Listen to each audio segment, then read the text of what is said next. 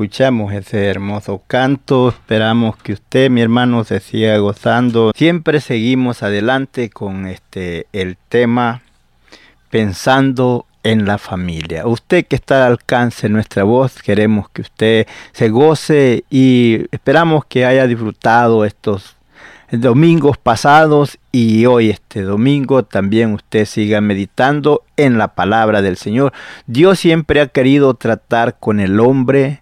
Dios siempre le ha puesto al hombre sus condiciones, como el hombre debe de conducirse. Dios ha puesto sus ordenanzas. Si, si nosotros obedecemos a ello, no hay problema. La, el, la familia sigue hacia adelante, unida y sigue avanzando podemos meditar en esos momentos. Amantísimo Dios y buen Padre, en esta hora vengo delante de tu divina presencia, pidiendo, Señor, tu dirección, que tu Santo Espíritu venga y tome control en nuestras vidas y nos des, Padre, la claridad para hablar tu palabra, no, no nuestros pensamientos, sino lo que tú en esta hora tienes para tu pueblo, que sea para edificación de la familia. Padre, ayúdanos para saber conducirnos como debemos de conducirnos entre la familia, para que todo mi Dios sea para la honra y gloria de tu nombre. Allí donde se encuentra cada persona que está al alcance de nuestra voz,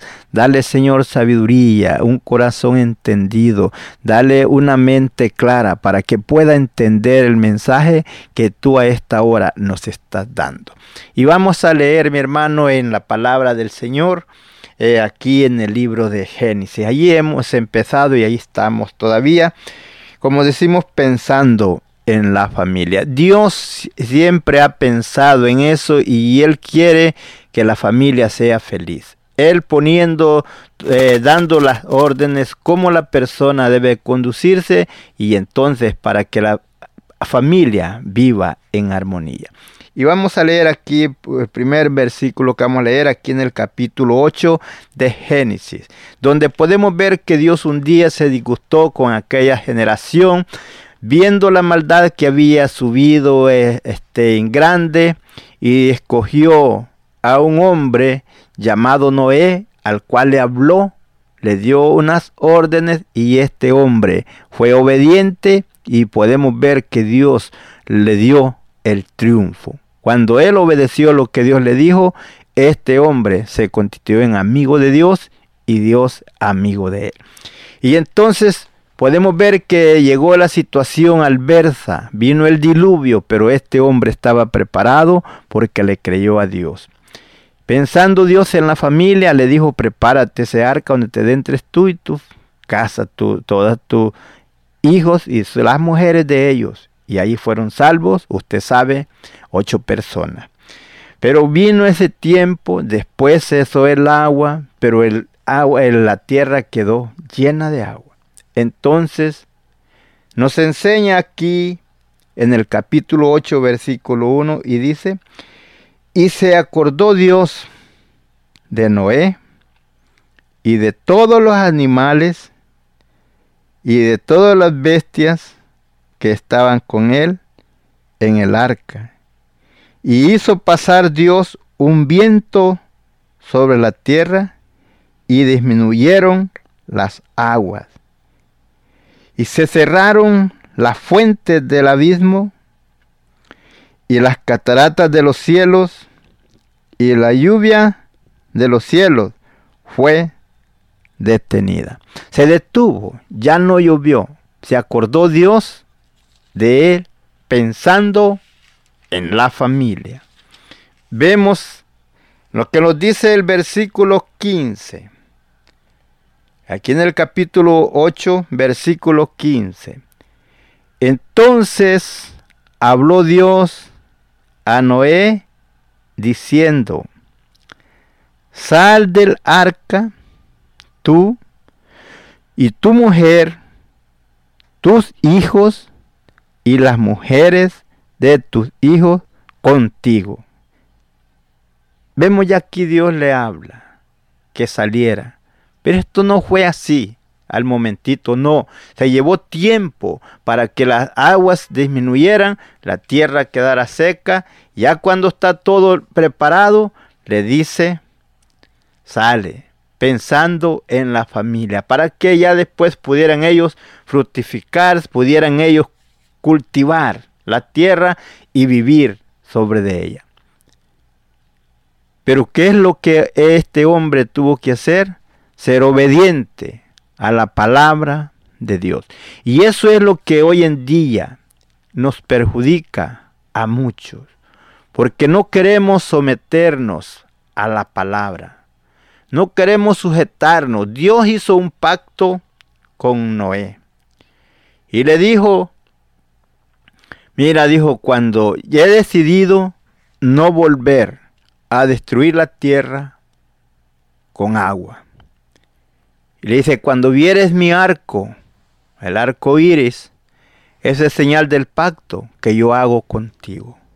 Que nunca más destruiría toda la generación con agua. Entonces, pero él tenía que, él siempre permaneció firme creyendo y obedeciendo la palabra de Dios. Después Dios trata con otro hombre, el cual se llama Abraham. Dios siempre ha querido separar al hombre y a la mujer del, del, mal, que el hombre y la mujer vivan en paz, en la obediencia de la palabra, siendo Él nuestro guía y nuestra fortaleza. Le habla le dice, sale de tu tierra y de tu parentela y ve a la tierra que yo te voy a mostrar. Dios siempre tratando con el hombre y la mujer para que vivan felices, pero en obediencia a su palabra. Dios se acordó de estos hombres, de acordó de Noé, de la familia, y vino hacia ellos. Después podemos ver que el transcurrir del tiempo, Dios siempre pensando en la familia, en que sabemos que hay momentos difíciles que tal vez nosotros no podemos entender por qué Dios deja que pasen ciertas adversidades, como lo podemos ver en el pueblo de Dios. Podemos ver aquel tiempo cuando se empezó Dios le habla a Abraham y le dice, y en tu simiente serán benditas todas las familias de la tierra. Dios pensando en la familia, viendo cómo el hombre se había apartado de él, pero él buscando la, la forma cómo traer al hombre hacia él para tener comunión con él y con la familia. Y le dijo a Abraham, en tu simiente serán benditas todas las familias de la tierra. Dios preparando un plan para llegar hacia el hombre, a la mujer, para que ellos sean felices. Por eso vemos que hay un hermoso canto y dice, en el hogar, en el hogar tú necesitas a Jesús. Y ese es el plan. Cuando Dios habla a Abraham y le dice, en tu simiente serán benditas todas las familias de la tierra, ahí entra la bendición para usted y para mí. Pero tenemos que recibir nosotros esa bendición cuando somos obedientes a la palabra. Dios nos enseña por medio de su palabra cómo debemos de conducirlo. Ahora vemos que el pueblo de Dios se empezó a multiplicar. Dios le da esa promesa a Abraham y aún él no tenía hijos y eran avanzados en edad. Pero sin embargo, llegado el momento, se cumple, Dios le da a su hijo, de allí empieza es a crecer esa familia. Pero Dios siempre pensando en el bienestar de la familia. Se llega aquel día, ya después de muchos años, que viene algo trágico a toda esa área. Venía un hambre a esa tierra. Venía una, una escasez a ese pueblo. Pero Dios pensando en la familia, prepara un hombre a un joven muy pequeño. Pero sin embargo, podemos ver el dolor que hay en aquella familia por haber perdido a uno de sus hijos. Pero en el plan de Dios, pensando en la familia, preparando el camino, preparando el alimento para que ese pueblo, de donde iba a venir el Mesías, fuera protegido. Entonces vemos a José. José siendo un niño un joven pequeño. Pero Dios preparando, pensando en la familia allá en el futuro. Él sabía que venía la escasez. Él sabía que venía esa hambre. Pero él preparó algo, provisión más adelante.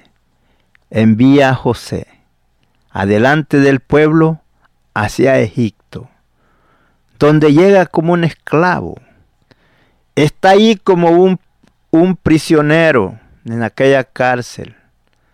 Primero lo aborrecen, por eso le digo, se ven las cosas como difíciles, se ven las cosas como negativo, pero Dios pensando en el bienestar de la familia.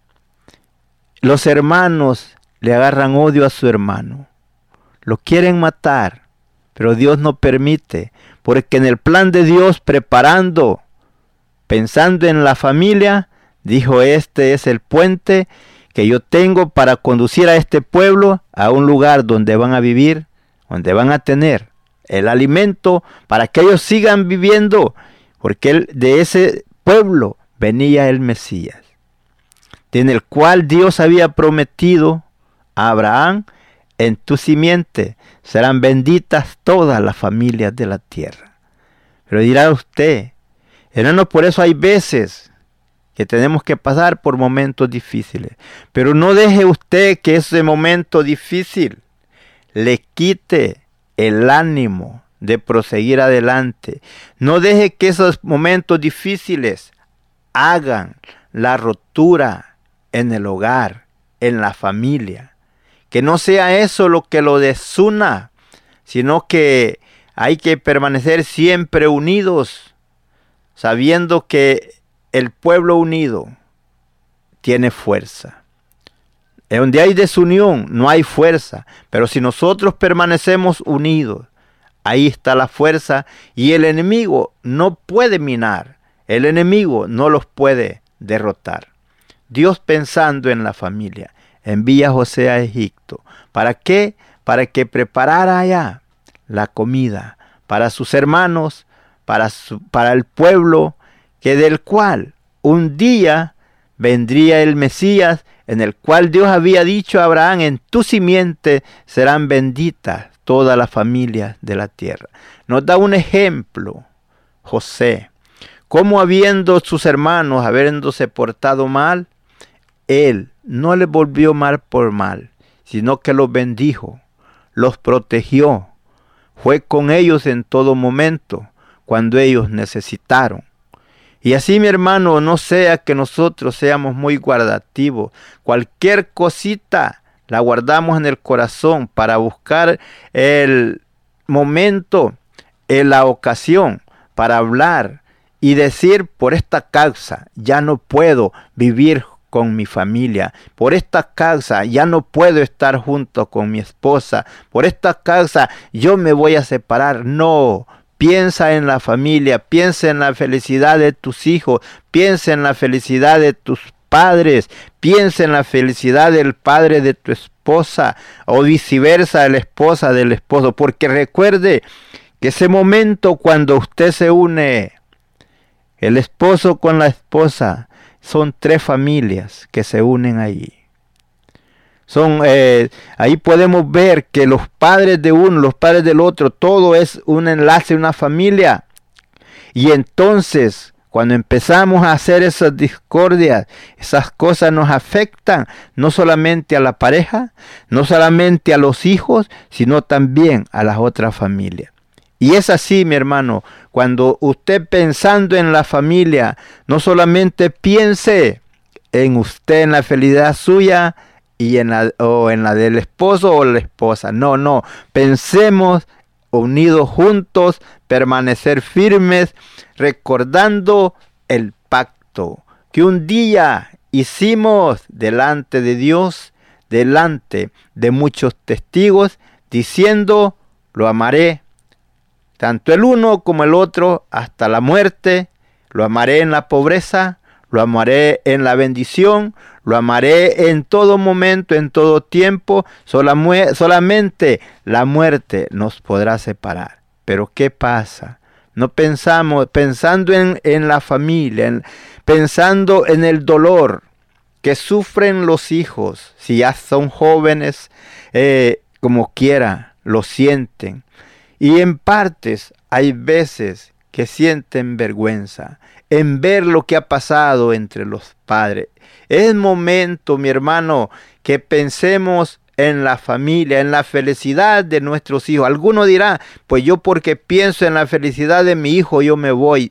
Eh, cuidado. Recuerda cuando Dios iba a sacar a aquella pareja del huerto del Edén, no los dejó desnudos, no los mandó desnudos. Pero cuántas veces el padre se va y se olvida de sus hijos.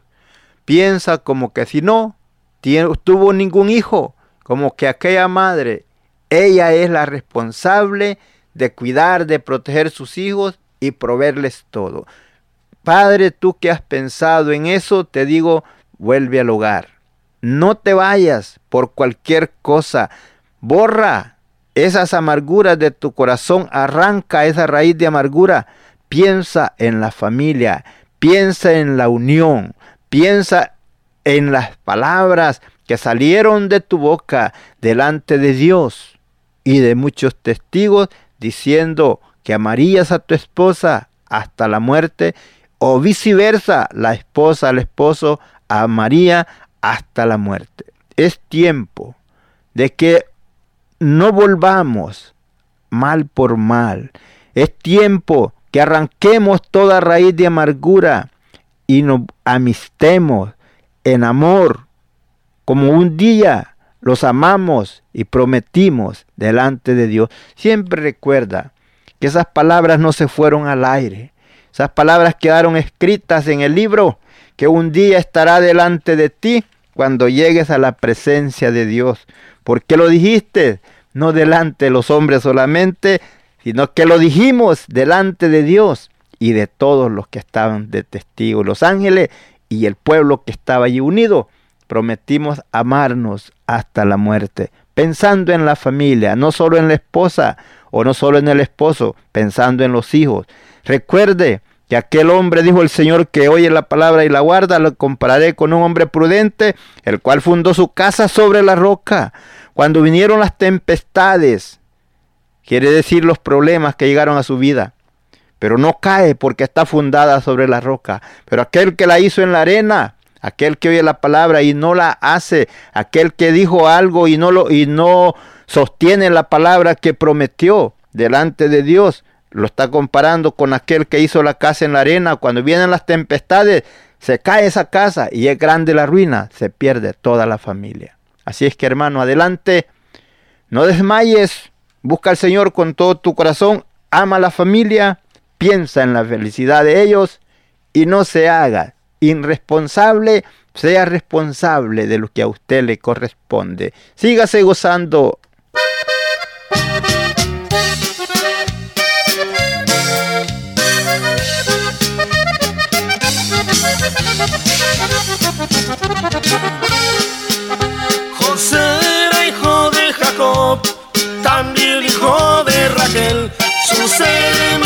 lo envidiaban porque Dios era con él, como su padre lo amaba.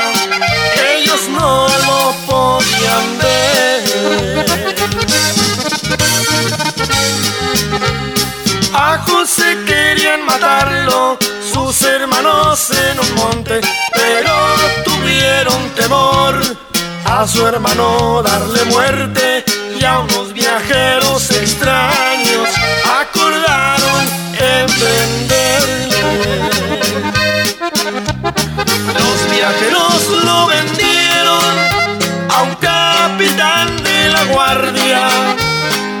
Dios a José bendecía y en todo lo prosperaba. Viendo esto el dueño le dijo que su casa administraba.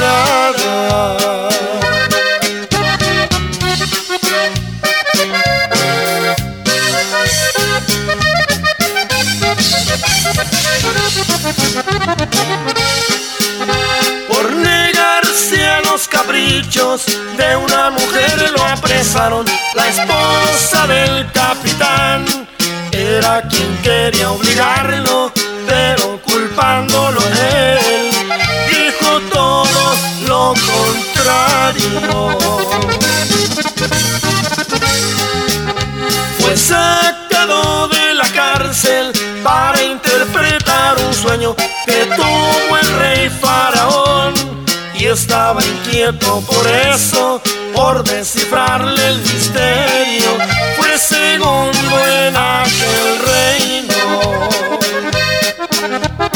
Y aunque fue por sus hermanos, el vendido y despreciado, José estuvo prisionero, también vivió como esclavo. Cuando pidieron su ayuda, su mano.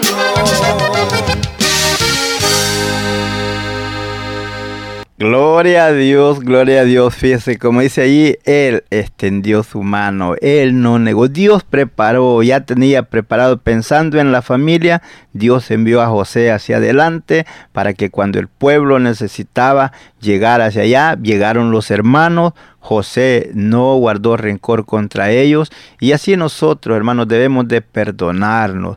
Entre nosotros, usted sabe, hermanos, que usted y su esposa son un solo cuerpo y deben de amarse. Si usted ama, no ama a su esposa, no se ama a sí mismo. O esposa si no ama a su esposo, no se ama a sí mismo. Así es que hermano, hay que perdonar esas avenencias, esas cositas que están allí. Hay veces que son pequeñas y nosotros nos descuidamos y hacemos grande el problema. Si vemos la lumbre que está prendida, en vez de echarle agua, le echamos más leña. No, dice que la mujer sabia edifica su casa, más la necia dice que con sus manos la derriba.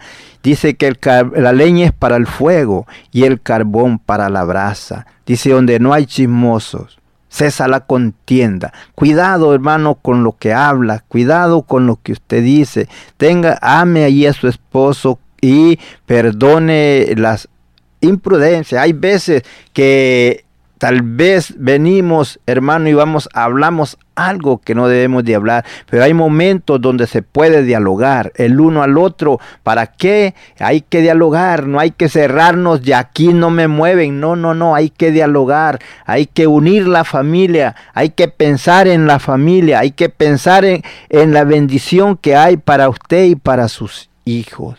Así es, mi hermano, este, les deseamos muchas bendiciones. Amantis Gloria a Dios, gloria a Dios, así es mi hermano, no se quede, no sea nada de esas cosas, desavenencias que han llegado a su vida, que le estorben para proseguir adelante en la unidad de la familia. Si es hermano, este, siempre cuando hay esas cosas así hay que tomar tiempo y orar al Señor y dialogar uno con otro, hermanos, no hacer las cosas a la carrera, como le digo siempre, pensando no solamente en usted, sino pensando en los hijos, pensando en los papás de nosotros, o sea, los suegros de uno o del otro, como decir, son, como dije al principio, son tres familias las que son afectadas cuando estas cosas pasan. Por tanto, mi hermano, es tiempo de recordar las palabras que salieron de nuestras bocas cuando estábamos allí presentes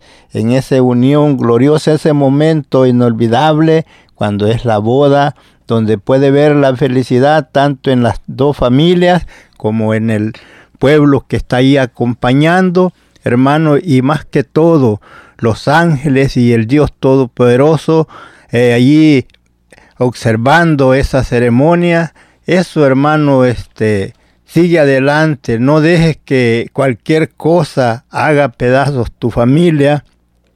Siempre perdonándonos los unos a los otros y como les digo, hermanos, dialogando. Hay que dialogar.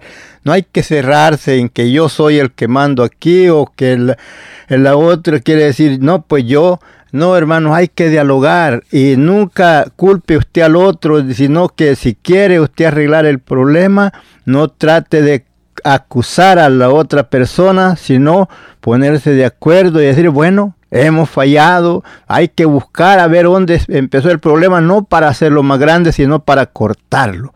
Porque usted sabe que los problemas no los podemos buscar de la punta ya, sino de donde empezó y así darnos cuenta y que no fue tan grande como nosotros pensábamos, sino que nos descuidamos y dejamos que esa maleza creciera en nuestro corazón y ha llegado a afectar la familia. Pero hermano, con el poder de Dios podemos vencer todas esas artimañas del diablo que han venido para destruir los hogares. Sígase gozando. Siempre con el tema pensando en la familia.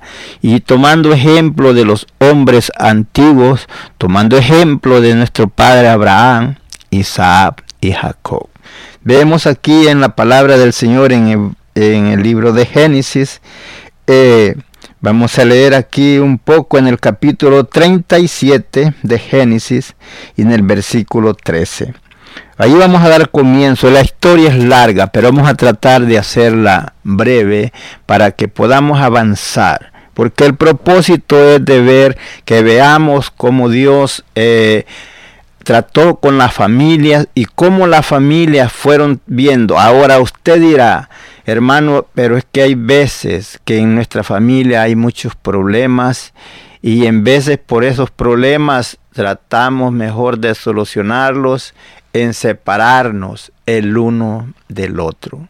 Pero te quiero decir, hermano, que no sean los problemas los que te hagan separarte, sino que sean los que te den, te hagan unirte más, porque Dios tiene un propósito en esa adversidad que tú estás pasando. Dios, Dios tiene un plan, un propósito, y, e, y eso va a salir hacia adelante cuando tú te permaneces firme, no corras al problema, no te alejes, Toma control de ello. No dejes que el problema te controle a ti. Controla tú al problema. Mira, vamos a leer aquí en el versículo 13, dando comienzo, donde a la letra nos dice así. Génesis 37, 13. Y dijo Israel a José, tus hermanos apacientan las ovejas en Siquén. Ven y te enviaré a ellos y él respondió, heme aquí. ¿Qué quiere decir? Yo voy. Papá, mándame, yo voy a hacer lo que tú me dices. Podemos ver que aquí, pensando en la familia, vemos que estos hermanos no querían a José, pero Jacob quería a José. Él siempre trataba de tenerlos unidos. Entonces viendo ellos, los hermanos, viendo ir a José, lo que quiero hermano es que piense, Dios pensando en la familia, Dios permite que pasen cosas que nosotros no las entendemos, pero no debemos de correr a ese, a ese problema, a esa adversidad. Porque aquí vemos la vida, este momento que pasa. Jacob pasó un momento duro al darse cuenta lo que estos hermanos de José hicieron. Porque cuando ellos lo vieron venir dijeron matémoslo. Pero en el plan de Dios, pensando en la familia, ya Dios había llegado al momento de, de comenzar a trabajar a favor de la familia. Sin saberlo, Israel manda, o sea, sin saberlo, Jacob manda a José con sus hermanos. Y entonces, Dios sabía que venía una hambre en la cual mucha gente iba a morir. Pero Dios quería proteger a su pueblo. Dios quería proteger esa familia. Pero vamos, podemos ver en lo, en lo largo, la familia no solamente estaba eh, ahí de como quien dice el papá y sus hijos nomás. No, toda la familia estaba unida. Según podemos ver que todos juntos están ahí cuando se llegue ese momento. Venden a José. Los hermanos querían, unos querían matarlo, pero hubo uno que se llama Rubén. Él dijo, no, no lo maten. Mejor echémoslo en una cisterna. Él pensando ayudar a este hermano para después regresarlo a su papá. Pero sin embargo, de repente eh, después que hacen la maldad, que lo echan en la cisterna, dijeron a comer muy tranquilos, tal vez es lo que el padre les había mandado con ellos. Pero viendo que venían los mercaderes, vendieron a José. Sin darse cuenta Rubén. Después llega Rubén a la cisterna, no lo encuentra. Pero ellos ya lo habían vendido hacia Egipto. Dios pensando en la familia Vemos, llega José a Egipto, lo venden a Potifar. Llega allí y haya gracia delante de Potifar. Pero después vemos otra consecuencia, porque Dios tenía que llevarlo de escala en escala para que llegara hacia arriba. Y eso es lo que nosotros en vez de no, no queremos llegar arriba, sino que con el primer problema ya estamos derrotados. Estamos dándolos a la quiebra. Estamos despedazando la familia en vez de unirla. Sin embargo, vemos que este José tuvo que pasar por muchas adversidades. Después de ser querido por el capitán de la guardia, es echado a la cárcel. Cuando está con el capitán lo ponen alto, pero el capitán después por las malas fama que le habían dado, siendo mentiras las acusaciones, lo echan a la cárcel. Pero Dios siempre estaba con él. Eso es lo tremendo, eso es lo hermoso, que cuando el hombre camina en la obediencia de Dios, Dios está siempre al cuidado y Dios está siempre protegiéndolo. Dios tenía un plan. Ahora usted en el hogar. Yo no sé cuál es su problema que hay allí, pero por ese problema no trate usted de deshacer la familia, de deshacer ese hogar. Dialogue, póngase a dialogar, a ver dónde está el problema, busque a dónde está la raíz del problema y pueda arrancarlo. Hay veces que el, el problema es chiquito y nosotros lo hacemos grande. Podemos ver lo que nos dice aquí en el 39, capítulo 39, en el versículo 1. Dice, llevado pues José a Egipto, Potifar, oficial del faraón, este, este lo había comprado, varón egipcio, lo compró de los ismaelitas que lo habían llevado. Dice el versículo 2, más, más Jehová estaba con José y fue varón próspero y estaba en la casa de su amo en el egipcio. Estaba ahí.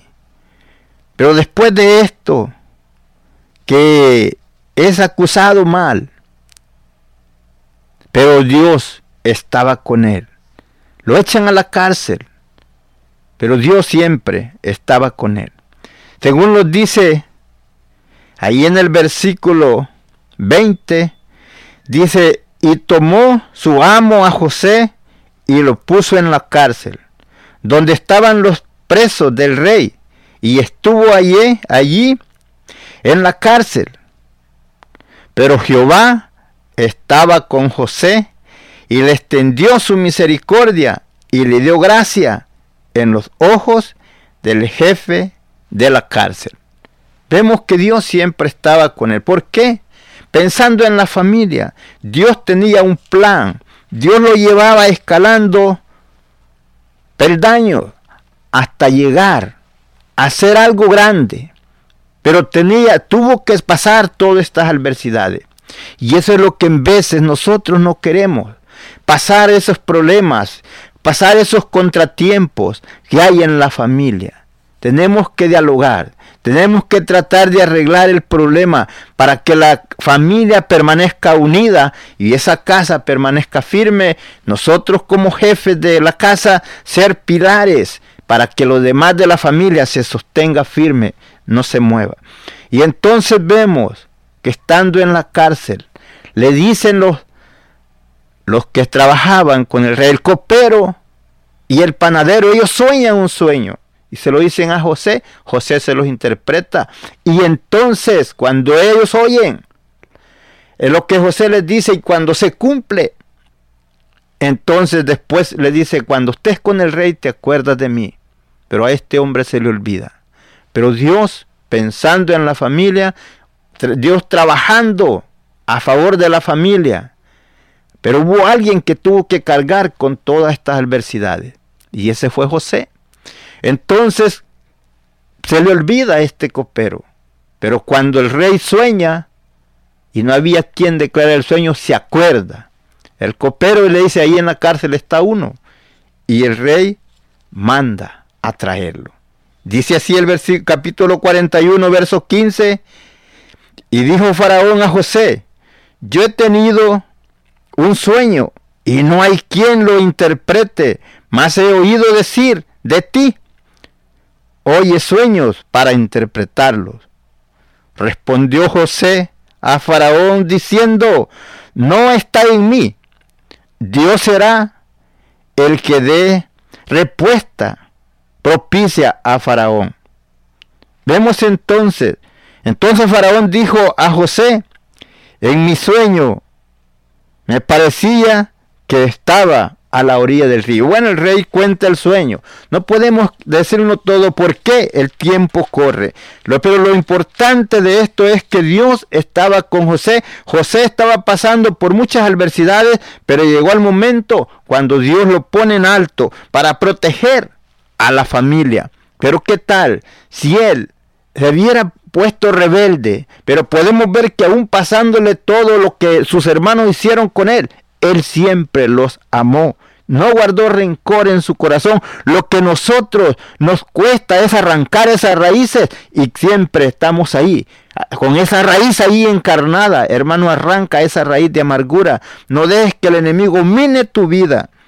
Vemos cuando aquí en el capítulo 41, en el versículo 39, y dijo Faraón a José, pues que Dios te ha hecho saber todo esto, no hay entre no hay entendido ni sabio como tú.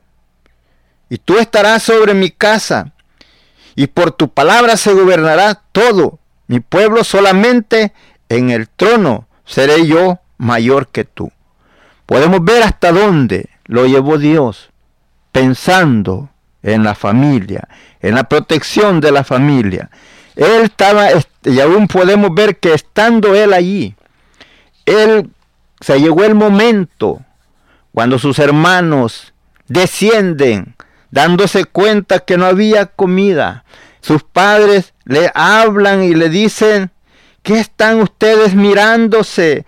Y les dice, ¿por qué? Podemos ver que el padre, si como le digo, la familia estaba unida, porque no mandó uno, fueron diez hijos de Jacob. Ellos eran doce hijos, pero como habían vendido a José, habían quedado once. Entonces el padre le dijo, ¿qué están nomás mirándose? Los vamos a morir aquí de hambre. Vayan allá en Egipto, hay comida, vayan a comprar. Dice que mandó diez de ellos y llegaron a comprar el trigo. Al solo que llegaron, ellos no conocieron a José, pero José sí los conoció. Según lo dice ahí el versículo 7 del capítulo 42, dice, y José cuando vio a sus hermanos, los conoció, mas hizo como que no los conocía y les habló ásperamente y les dijo, ¿de dónde habéis venido? Ellos respondieron, de la tierra de Canaán para comprar alimento. José pues con, conociendo, conoció a sus hermanos, pero ellos no le conocieron. Entonces se acordó José de los sueños que había tenido antes, cuando él estaba pequeño, soñando que ellos se inclinaban a él, y lo cual ellos se inclinaron y le dijeron que venía que venían a comprar trigo. Pero él vemos cómo él está viendo todo esto y sin embargo, no sabiendo ellos el plan, pero José comprendió el plan de Dios, porque un día ellos, él ya no podía más ocultar, eh, que ocultarse a ellos, que él era. Y ellos se sienten rendidos, se sienten dolidos y pidiendo disculpas por lo que habían hecho. Pero José, cuando ya se da a conocer a ellos y envía, también vos que envía a traer a sus padres.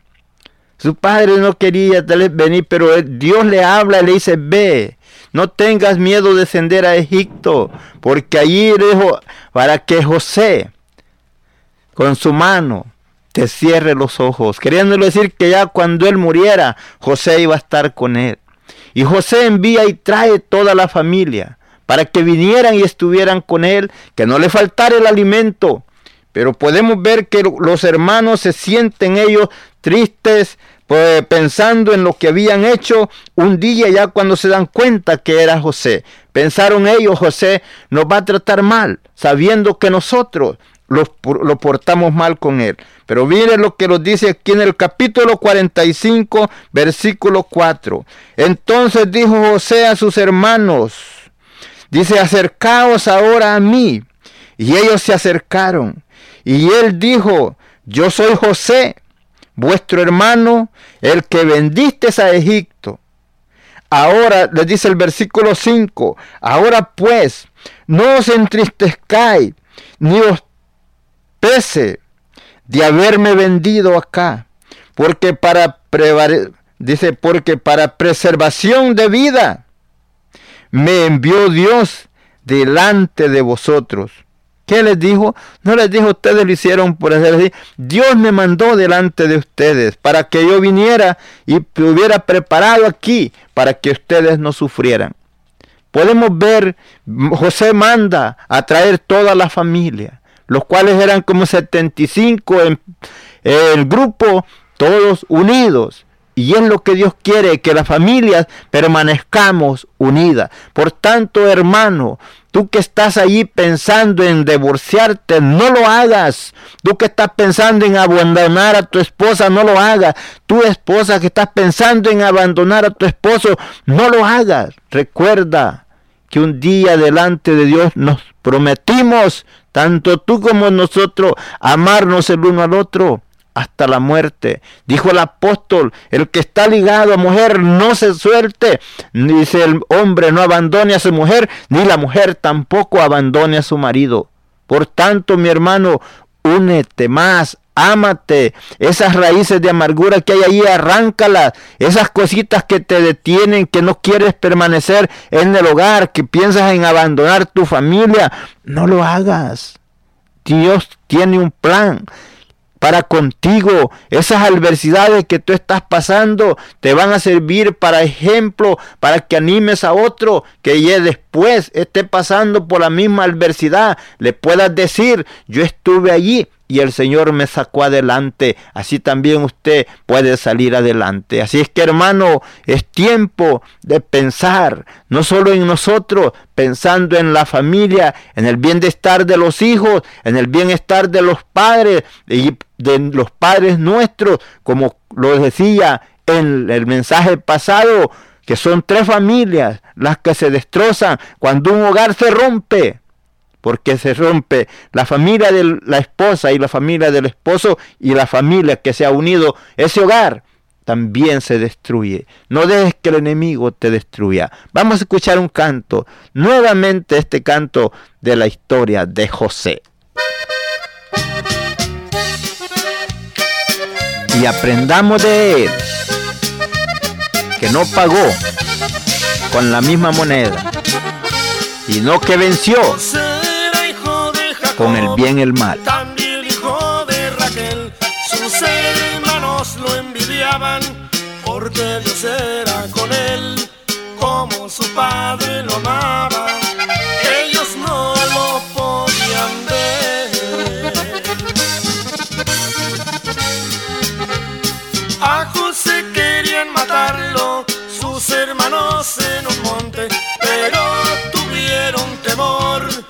a su hermano darle muerte y a unos viajeros extraños acordaron en venderle.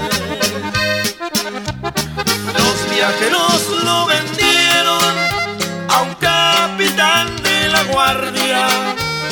Dios a José bendecía y en todo lo prosperaba. Viendo esto el dueño le dijo administrara.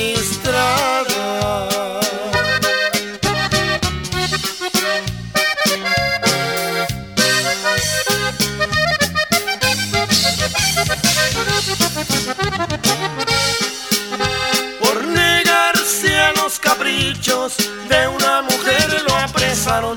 La esposa del capitán era quien quería obligarlo,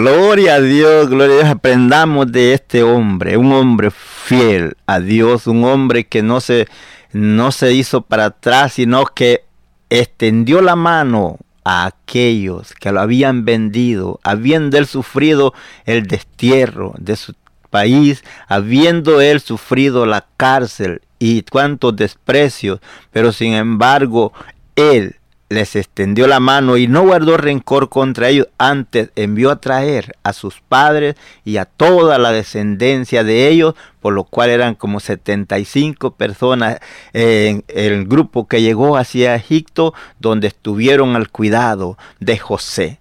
Hermano, no dejes tu hogar no abandones a tus hijos, no abandones a tu esposa. Perdona esas cositas, son cosas pequeñas, las cuales tú has dejado que el enemigo te haga que las veas grandes. Te ha puesto lentes de aumento para que veas el problema grande y el problema no es tan grande. Solamente pídele al Señor dirección, humíllate delante de Dios y perdónese el uno al otro y vivan en paz en el hogar, pensando en todos los hijos y en los eh, demás familias. Porque recuerda, eh, como te dije eh, allí, que todas las tres familias son dañadas, son perjudicadas, y el diablo vino para robar, matar y destruir, pero Jesús dijo, yo he venido para que tengas vida y vida en abundancia. Padre amado, en este Así es, mi hermano querido, no te, no te des por vencido, no dejes que el enemigo venga y destruya tu hogar.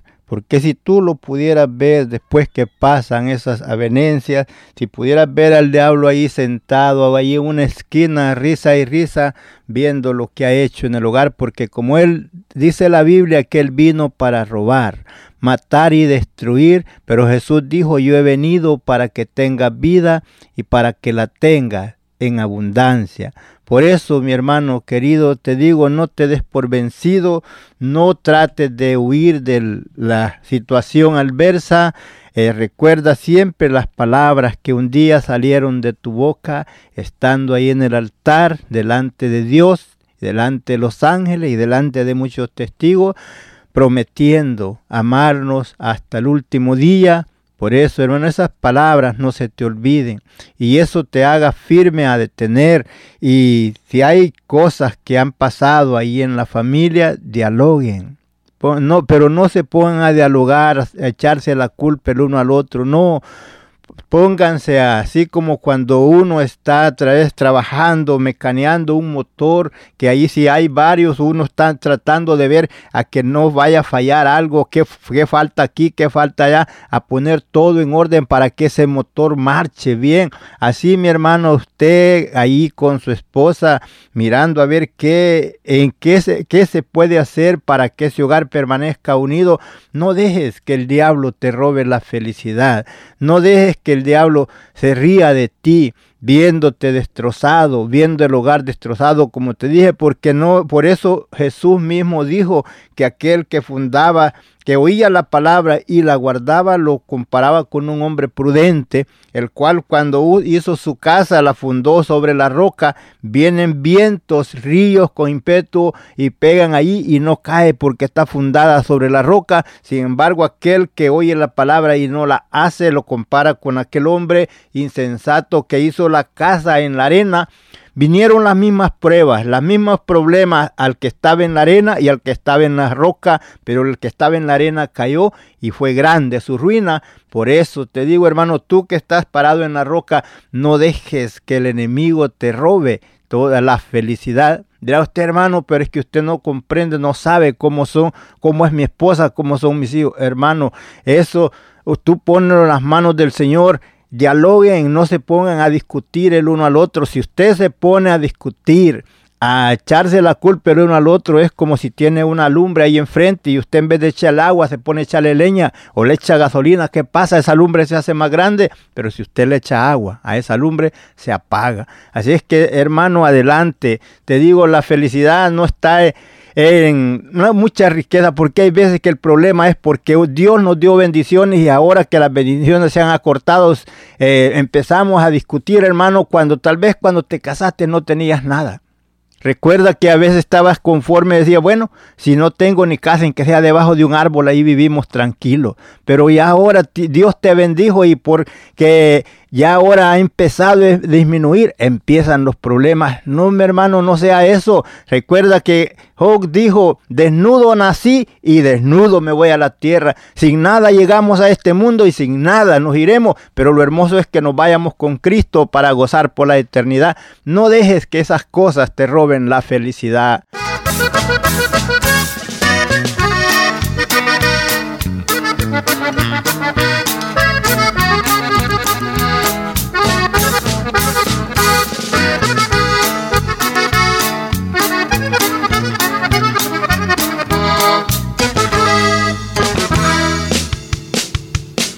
La felicidad no está en los placeres, la felicidad no está en el vestir, la felicidad no está en el dinero, la felicidad la brinda Jesús. Me ofrece un hogar muy lindo en los cielos, hogar más hermoso que no hay otro igual, en donde mi Cristo te espera gozoso, en donde los santos pronuncien amén.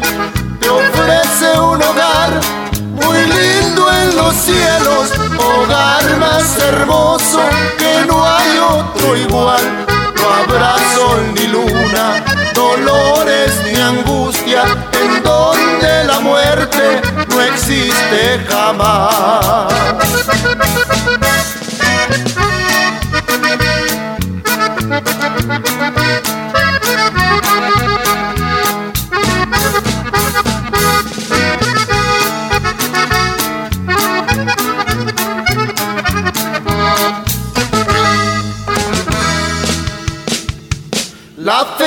Felicidad no está en los placeres, la felicidad no está en el vestir, la felicidad no está en el dinero, la felicidad la brinda Jesús. Te ofrece un hogar muy lindo en los cielos, no hecho de manos, por Dios. No habrá sol ni luna, dolores ni angustias, en donde la muerte no existe jamás. Te ofrece un hogar muy lindo en los cielos, no hecho de manos, creado por Dios. No habrá sol ni luna, dolores ni angustias, donde la muerte no existe jamás.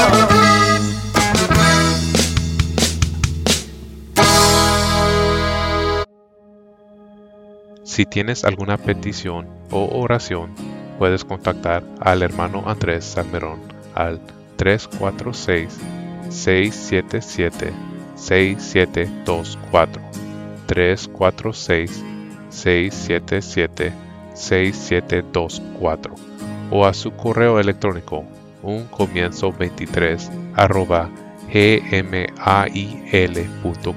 Si desea enviar correo postal, la dirección es P.O. Box 87, Pasadena, Texas 77501. P.O. Box 87, Pasadena, Texas 77501. Nuestros corazones insaciables son hasta que conocen a su Salvador.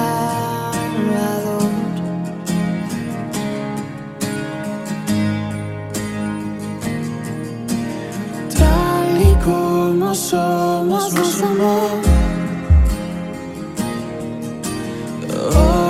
Nos acercamos sin temor. Él es el agua que a beber nunca más tendremos sed. Jesucristo basta, Jesucristo basta. Mi castigo recibió y su herencia me entregó. Jesucristo basta, Jesucristo basta.